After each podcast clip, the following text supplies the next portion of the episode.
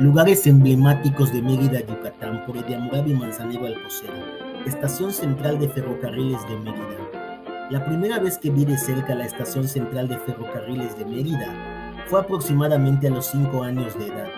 La estación estuvo abandonada y deteriorada un largo periodo de tiempo. Recuerdo que al ver el gran edificio, su estructura antigua y los vagones de tren petrificados en la parte trasera de la estación denominada plancha, me transporté a la época antigua. La verdad siempre me ha gustado la historia y desde muy niño me gusta admirar construcciones antiguas.